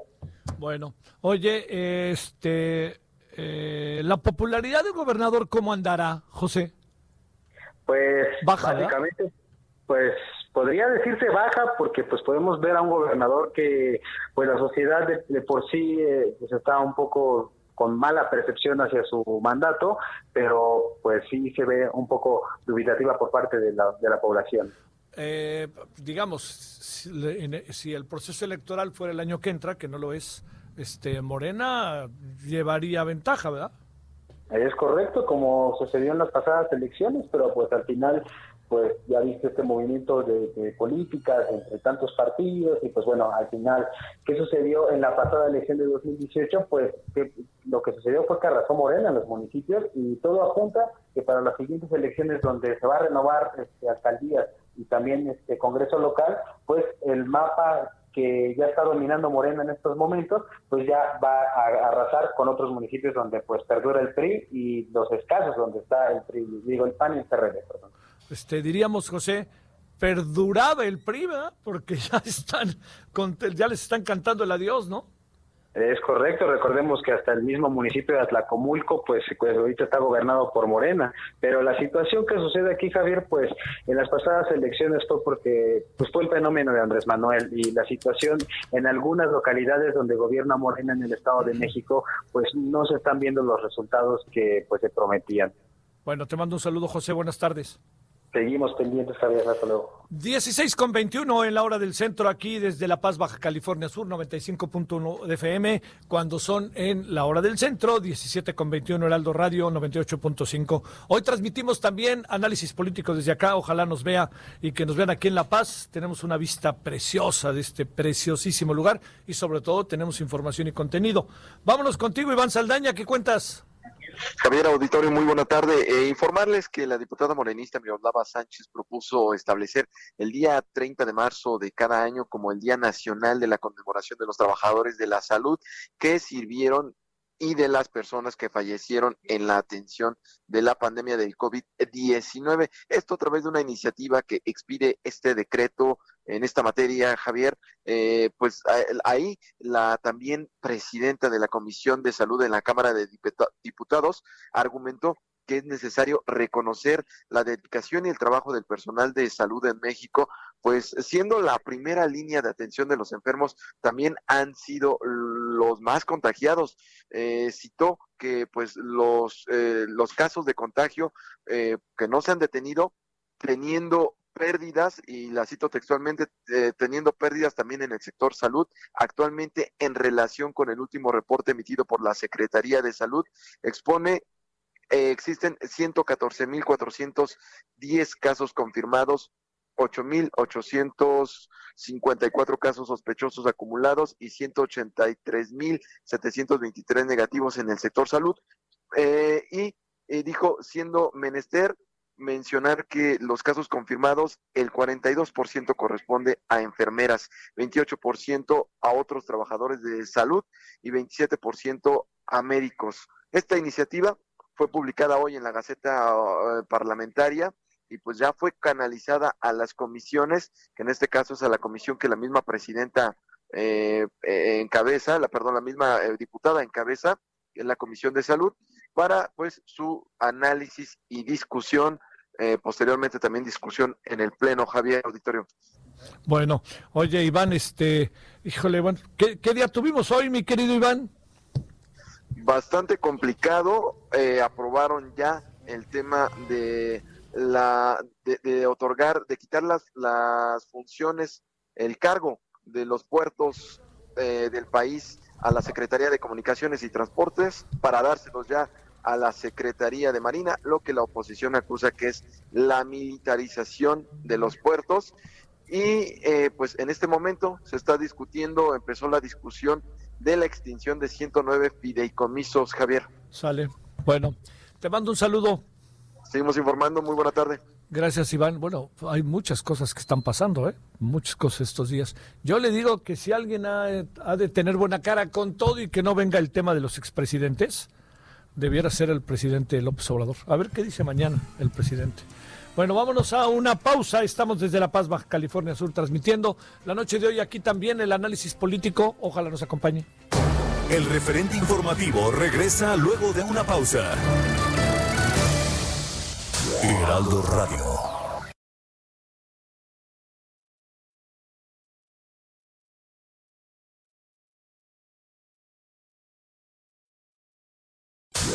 Radio.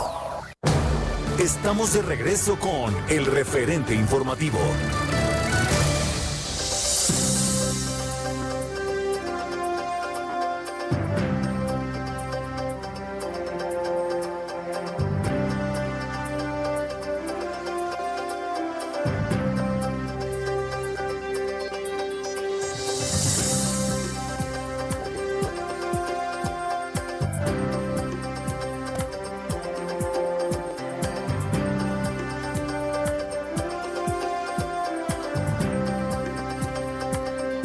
Vuelta a las 16.30 en la hora de La Paz, Baja California Sur, la hora del Pacífico, y estamos a las 17.30 en la hora del centro de la Ciudad de México. Estamos, le recuerdo, por si inicia transmisión con nosotros, en sintonía más bien, le quiero decir que desde hoy estamos transmitiendo con este, hay 30 plazas que Heraldo Radio está difundiendo su señal y con la ventaja de que en este caso la señal se difunde junto con lo que hace Heraldo Radio desde la Ciudad de México, con lo que hace Heraldo Radio desde La Paz, con eh, productores, conductores desde aquí de La Paz, Baja California Sur.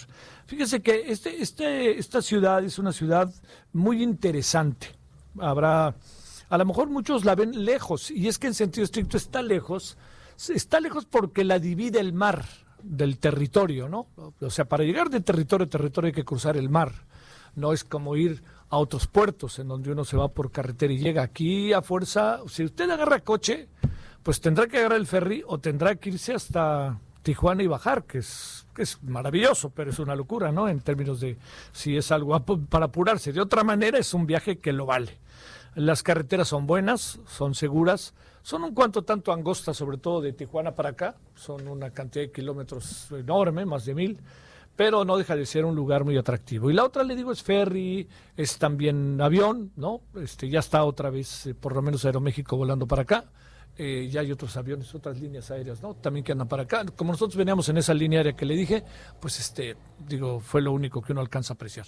A ver, eh, como yo no, su servidor no había viajado estos días, eh, para nada, me había confinado lo más que se podía. A ver, yo le diría las medidas eh, son muy importantes para subirse a los aviones en dos niveles. Primero, es muy importante que los ciudadanos cumplamos lo que nos piden, que no lo olvide. Debe de llevar usted el cubrebocas, aunque ya sabe que no se lo ponga y el señor López Gatel un día diga sí y otro día quién sabe, debe de ponérselo debe de llegar al aeropuerto, ponérselo, le miden a uno la temperatura cuando entra a ciertas zonas, pero sobre todo si usted va y se va, por ejemplo, al stand donde se registra y le dan su su este su boleto de abordar, su pase de abordar, perdón, lo que sucede es que ahí hay todo tipo de atención y una sistemática revisión. De ahí usted pasa, por si hace un vuelo, como sabe, a las salas para ya subirse al avión. En ese proceso de pasarse a las eh, allá con rumbo a las eh, salas, hay que llenar un cuestionario. El cuestionario eh, tiene que ver con primero su nombre, dirección, este su este registro federal de causantes, su perdón, su dirección de email y ahí usted le ponen gel y le miden la temperatura. Le preguntan que si usted ha estado en contacto con una persona con coronavirus, hace cuánto tiempo, hace cuánto tiempo, si ha tenido algún tipo de problema, etcétera. Yo le diría, de nada sirve mentir. Ahí, uno tiene que contar lo que uno vive. Y luego ya se espera uno y va a las salas. A las salas hay diferencias, aquí se puede sentar uno, aquí no, trata de haber una sana distancia. Y luego ya entramos a la parte de subirse al avión. A la hora de subirse al avión, usted igual se identifica, no hay ninguna variante importante y después de eso lo que usted hace es subir al avión en donde le piden absoluta este, eh, disciplina a lo largo de todo el vuelo, a lo largo de todo el vuelo, no quitarse el cubrebocas de no ser que usted vaya a comer o alguna cosa así, que vaya a tomar agua, en fin, y listo. Se baja del avión y aquí en La Paz igual, se baja uno antes de entrar a las instalaciones del aeropuerto, le piden, eh, hay una serie de revisiones, que también le debo decir, es importante la revisión, pero hay una conexión entre lo que pasa en este caso en la Ciudad de México y La Paz. Si usted ya cumplió todo lo que dijo en la Ciudad de México, en La Paz, no es que se aminore la revisión, sino que ya más bien la revisión entra en otra etapa. Todo eso se lo cuento para las personas que no se han subido un avión en estas fechas. Yo es la primera vez que me subo desde que inició la pandemia y eso fue lo que yo viví. Me parece que estamos mucho mejor organizados de lo que parece. Eh, me parece que esto tiene que ver con las empresas, tiene que ver con los ciudadanos que cumplimos de manera, me atrevo a decir, muy precisa, eh, perfecta, lo que se debe hacer. Yo le diría que ante lo que estamos viviendo, la clave somos los ciudadanos. O sea, claro, son las empresas que se encargan de ofrecer los servicios, pero los ciudadanos, no exagero si le digo que estamos en un, palabra así tal cual, ¿eh? en un 30, no, en un 60%, diría yo, de, estrategia. El resto lo deben de poner las empresas, las, las instituciones, etcétera. Bueno, eso es lo primero. Lo segundo, La Paz es una ciudad que a mí me ha sorprendido profundamente su crecimiento, ¿no? Tiene más de 300 mil habitantes y a mí me parece hoy enorme. Y mire que soy capitalino de toda la vida. Le voy a decir por qué. Porque cuando venía antes yo en el avión o agarraba, agarraba el ferry, venía para acá, muchas veces, muchas veces viene invitado por la universidad, entonces venía para acá y desde el avión, por ejemplo, uno casi alcanzaba a ver el centro de la ciudad. Ahora uno no sabe ni dónde está el centro, de cómo ha crecido de manera exponencial hacia los lados, ¿no? Que esto es algo importante. Habrá que recuperar el centro. Siempre he pensado eso. Habrá que tener al centro muy, pero muy, muy bien guardadito, porque el centro se convierte en este eje cultural, intelectual, gastronómico y de diversión y de familia. Entonces hay que cuidarlo. Eh, cuando yo venía hace algunos años, pues el malecón era una broma, ¿no? Pero, pero pues ahí existía el kiosco y todo. Hoy el malecón es una belleza, es para pasear, caminar, estar. Y me da la impresión también de que han ido creciendo otras cosas. Algunas cosas no han cambiado. Hay dos o tres hoteles que, este, que son los originales, pero ahora me dicen que uno de ellos, La Perla, por ejemplo, ya cambió de dueños, entonces le van a hacer otra cosa. También el Hotel Los Arcos, que yo no entiendo, este, es un hotel tan bien ubicado, pero trae un lío que también ahorita dice el presidente municipal que se va a resolver. Pero le diría que realmente es una ciudad eh, sumamente atractiva. Eh, digamos, yo siempre bromeo diciendo que a La Paz no le pudo quedar mejor nombre que La Paz porque a veces ni el mar se mueve, ¿no? Pero eso sí, ¿eh? que no les venga un huracán porque hay algo de mar abierto y se les viene con todo. Pero también lo que pasa con ciudades como esta, como Cozumel, como Playa del Carmen, Acapulco, Puerto Vallarta, los puertos, Veracruz. Los ciudadanos aprenden y aprenden rápido. Entonces, más allá de lo que haga la autoridad, ya estamos quitando fideicomisos para que si viene un huracán a ver cómo, lo resolvemos, pues tampoco confíen demasiado en los ciudadanos porque los ciudadanos no tienen todo a la mano para resolver los problemas, pero los ciudadanos saben qué hacer. A mí me tocó ver una vez en Cabo San Lucas, después de un huracán, la, verdaderamente la prisa que tenían todos por echar a andar la ciudad otra vez y cómo la lograron echar a andar en un periodo, créame, después de un huracán brutal, ahorita me acordé del nombre, cinco días después. No, no, fue impresionante. O sea, uno llegaba y decía, bueno, sí pasó algo, se notaba, ya sabe, el mar y la arena y todo eso, pero uno dice, pero qué barbaridad, ¿no? O sea, lo que es querer trabajar, lo que es querer no por ningún motivo dejar que las cosas queden este, a la mano y a la vista, sino todo lo contrario, ir tras ellos y luchar contra la adversidad.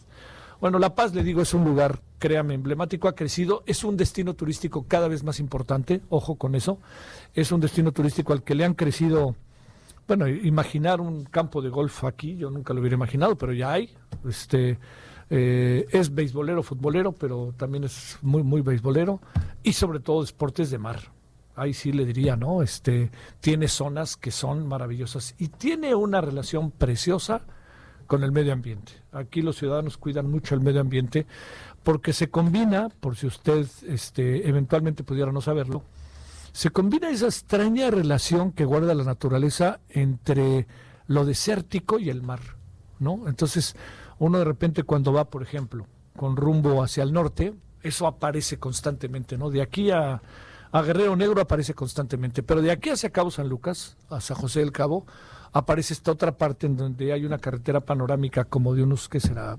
40, 45 kilómetros, que créame es una belleza. Es mar abierto y es una carretera preciosa pasando eh, un lugar mítico, que quede claro que se llama Todos Santos, donde se creyó que Hotel California de Eagles había hecho ahí, en el Hotel California, la canción, hasta que uno de Eagles dijo, oiga, no es cierto, ya, no, no, no nos andemos con cosas, no le hicimos ahí, si hemos ido, sí, han ido muchos a ese Hotel California, pero tanto como haber hecho Welcome to the Hotel California ahí, y le hicimos por ese hotel, y le hicimos por Cabo, por este Todos Santos, no.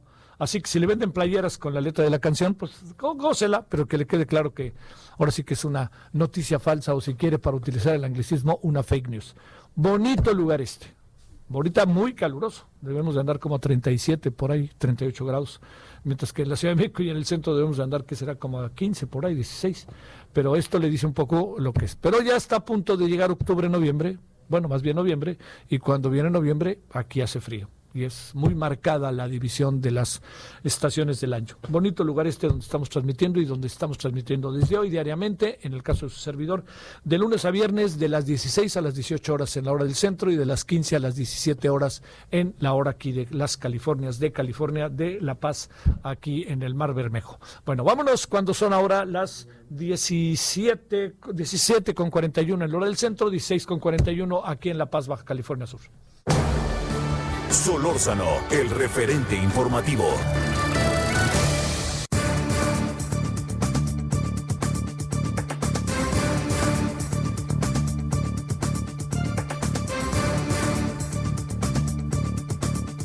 Bueno, vámonos con, eh, le quiero agradecer a Arturo Rubio, abogado presidente del Colegio de Posgrado en Derecho y Ciencias Afines en Baja California Sur, experto en temas jurídicos y, y constitucionales aquí precisamente en la Baja Sur. Arturo, abogado, ¿cómo estás?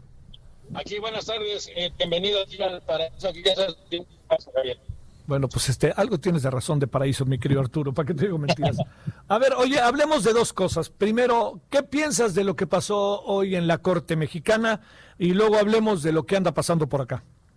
Bueno, en la, en la Corte, en la Suprema Corte, nos demostraron los ministros que, aparte de ser juristas, son toreros, porque capotearon muy bien el asunto. Demostraron que en un tema tan trascendente como es la persecución de un delito no puede estar sujeto a la voluntad de un particular ni a la voluntad de una muchedumbre. La muchedumbre entendida como el grupo amorfo, eh, no puede someter a su capricho eh, un ejercicio tan importante como es el de la investigación, persecución y sanción de los delitos. Nuestra constitución es muy clara, es facultad exclusiva del Ministerio Público, la investigación, persecución y, eh, pugna por la sanción de las conductas delictivas. entonces, primero declararon que si ese era el objetivo de la consulta, el ver si la gente quería o no, estaba o no de acuerdo en que se sancionara a los expresidentes, a partir de que hubiese no era algo que violó la Constitución, porque sometía a la voluntad del ese cuerpo y eh, informe que es el anonimato colectivo, algo que está perfectamente regulado en nuestra Constitución. Y después consideraron, porque esto es cierto, la Constitución establece que la consulta popular es válida, pues, se puede hacer la consulta, pero los temas que se sometan a consulta deben estar sujetos a parámetros de legalidad. Y la pregunta que se le va a hacer a la ciudadanía en esta consulta popular es más oscura que una noche sin luna. Eh, cuando tú terminas de escuchar la pregunta ya se te olvidó qué es lo que primero que te preguntaron. No sé si conoces el texto de la pregunta, cómo quedó. ¿Aprobada? pues es un galimatías, realmente. Entonces, ¿qué nos demuestra esto? Que la Corte eh, sabe torear.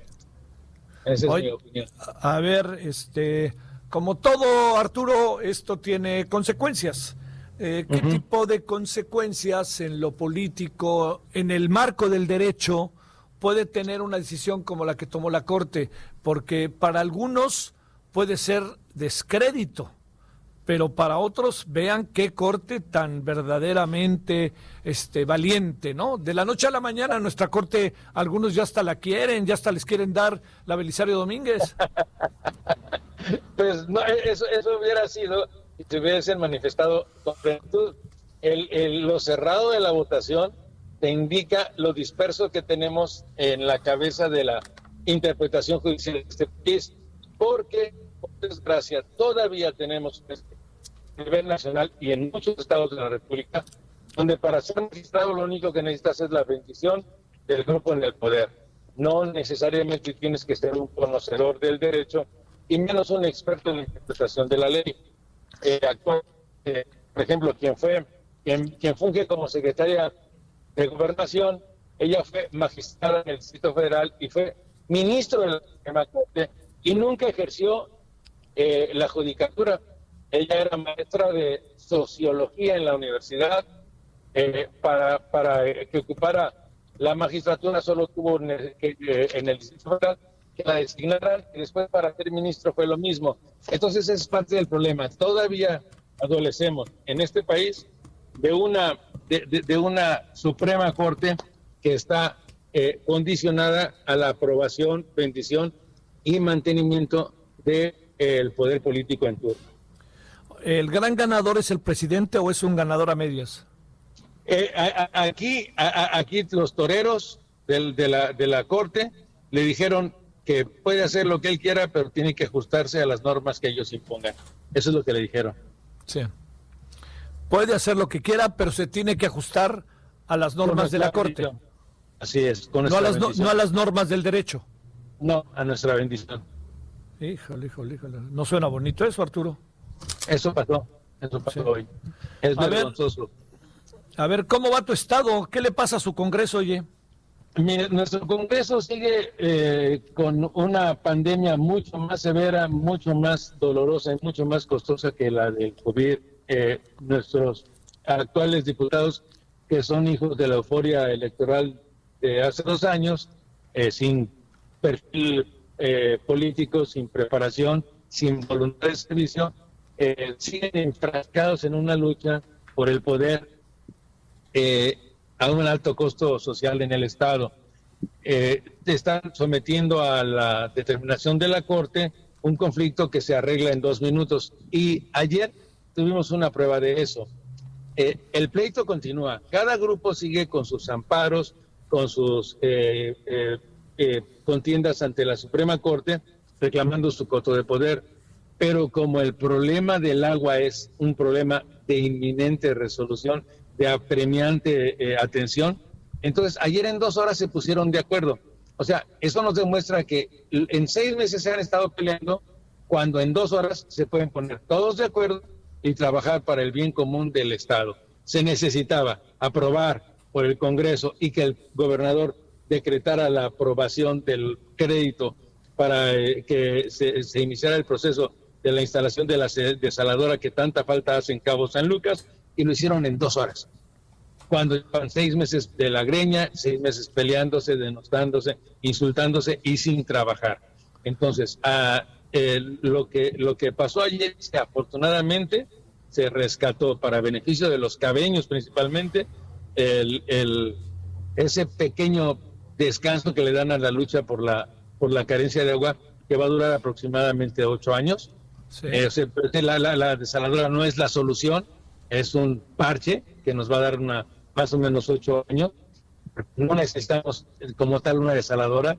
Si hace 16 años hubiéramos empezado a construir contenciones de agua en los fluidos y en los flujos de las corrientes, no tendríamos ahorita necesidad de una desaladora.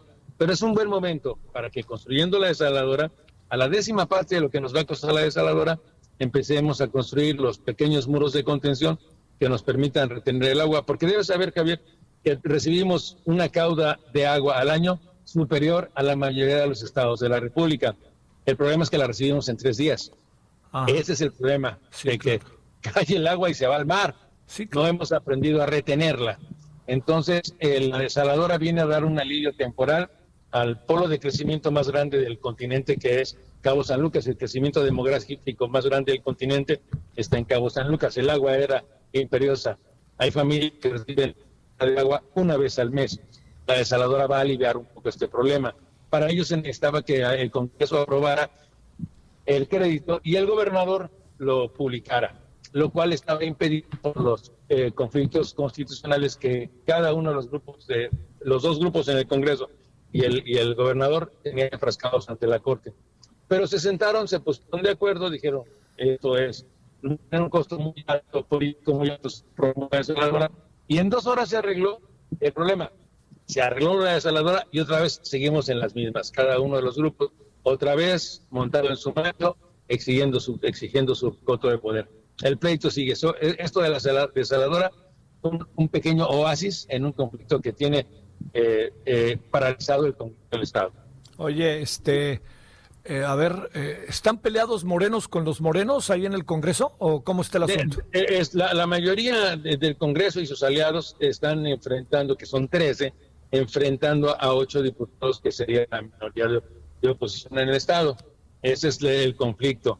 Ah, después de la, del convenio que ayer se tuvo para que se autorizara el, el crédito para la desaladora, hubo una pequeña fractura entre los morenos que duró unas horas también pero en la mañana ya volvieron a firmar la pipa de la paz. Y el, y el conflicto es entre es entre los 13 morenos y aliados contra los ocho opositores. Oye Arturo, ¿es un Estado moreno? ¿Va a ser moreno? ¿Va a quedarse en lugar del PAN morena en el poder? ¿Qué piensas?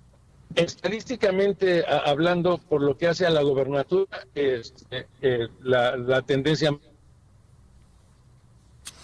cuando, a ver, espérame, este, en el momento en que nos estaba contando lo que nos parecía ahí la mera neta, bolas que tenemos un problema. A ver si ya lo pueden ahí, este, eh, estábamos hablando, se cortó. Y mire que como suele pasar, estábamos hablando de La Paz a La Paz y se cortó.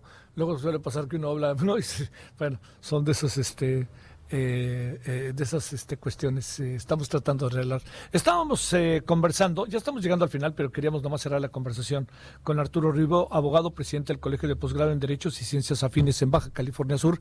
Ya nos dijo que son buenos toreros los ministros de la Corte. Arturo, en el momento, hasta pareció una broma, en el momento que nos ibas a decir estadísticamente y ya nos ibas a contar quién va a ganar, bolas que cortan. a ver. Sí, la, fueron las fanfarrias, para hacerles más emoción. la la va a ganar Morena, este, tiene la, la infraestructura suficiente para ello. El Congreso es lo que va a ser muy difícil que lo ganen por, la, por el, todo el descrédito que se han ganado los, los diputados. los candidatos, los, los, posibles candidatos que presenta Morena, se han mantenido al margen de este conflicto y tienen su, su, este, su coto de poder garantizado para llegar a la gubernatura. Los partidos de oposición para la titularidad del Estado están muy desacreditados eh, están muy desgastados, el PRI ya no existe en el Estado, lo poco que pudiera conseguir sería eh, buscar una alianza de todos contra todos contra los morenos, pero va a ser muy difícil en el Estado. La gobernatura ya la tiene eh, Morena en el Estado y, en el Congreso es donde las fuerzas están más, más divididas, no porque Morena no tenga presencia, sino porque no tiene candidatos. el costo que van a pagar va a ser el, descrédito que tienen la, actual legislatura. Te mando un saludo, Arturo. Muchas gracias. Un abrazo. Gracias hasta, luego. Gracias. Bueno, eh, oiga, este, a ver, eh, le quiero decir que, eh, a ver, en un minutito, mi querido Daniel, suéltanos la información, un minutito, por favor.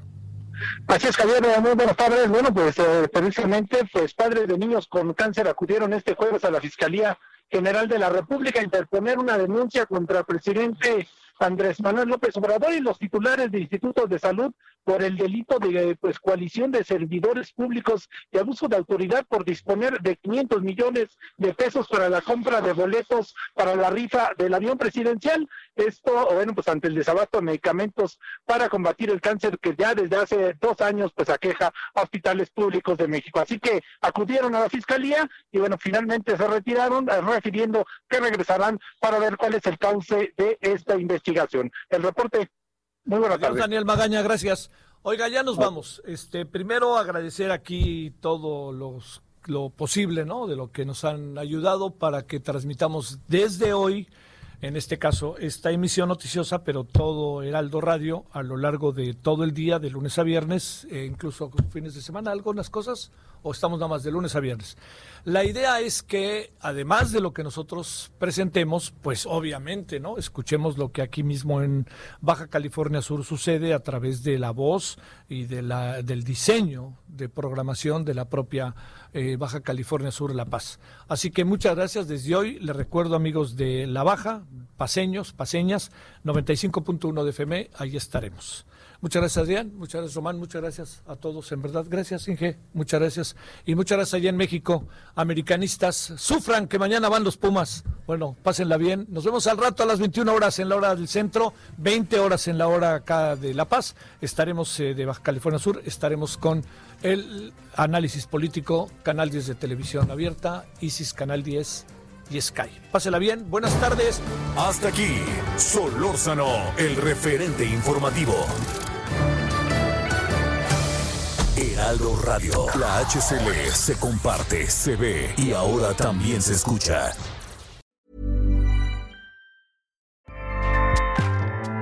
ACAST powers the world's best podcasts. Here's a show that we recommend. The Real Housewives is a guilty pleasure for most, but if you're looking to not feel guilty about that pleasure, tune in to Everything Iconic with me, Danny Pellegrino, where I break down all the messy moments and behind the scenes antics of Bravo's popular franchise. And on Everything Iconic, I also interview celebrity guests like Kelly Ripa, Kiki Palmer, Drew Barrymore, Cameron Diaz, and more about their guilty pleasures, their past work, and so much more. So if you're pop culture obsessed and find yourself watching way too much reality TV like me, tune in to Everything Iconic with Danny Pellegrino wherever you listen to podcasts. ACAST helps creators launch, grow, and monetize their podcasts everywhere ACAST.com.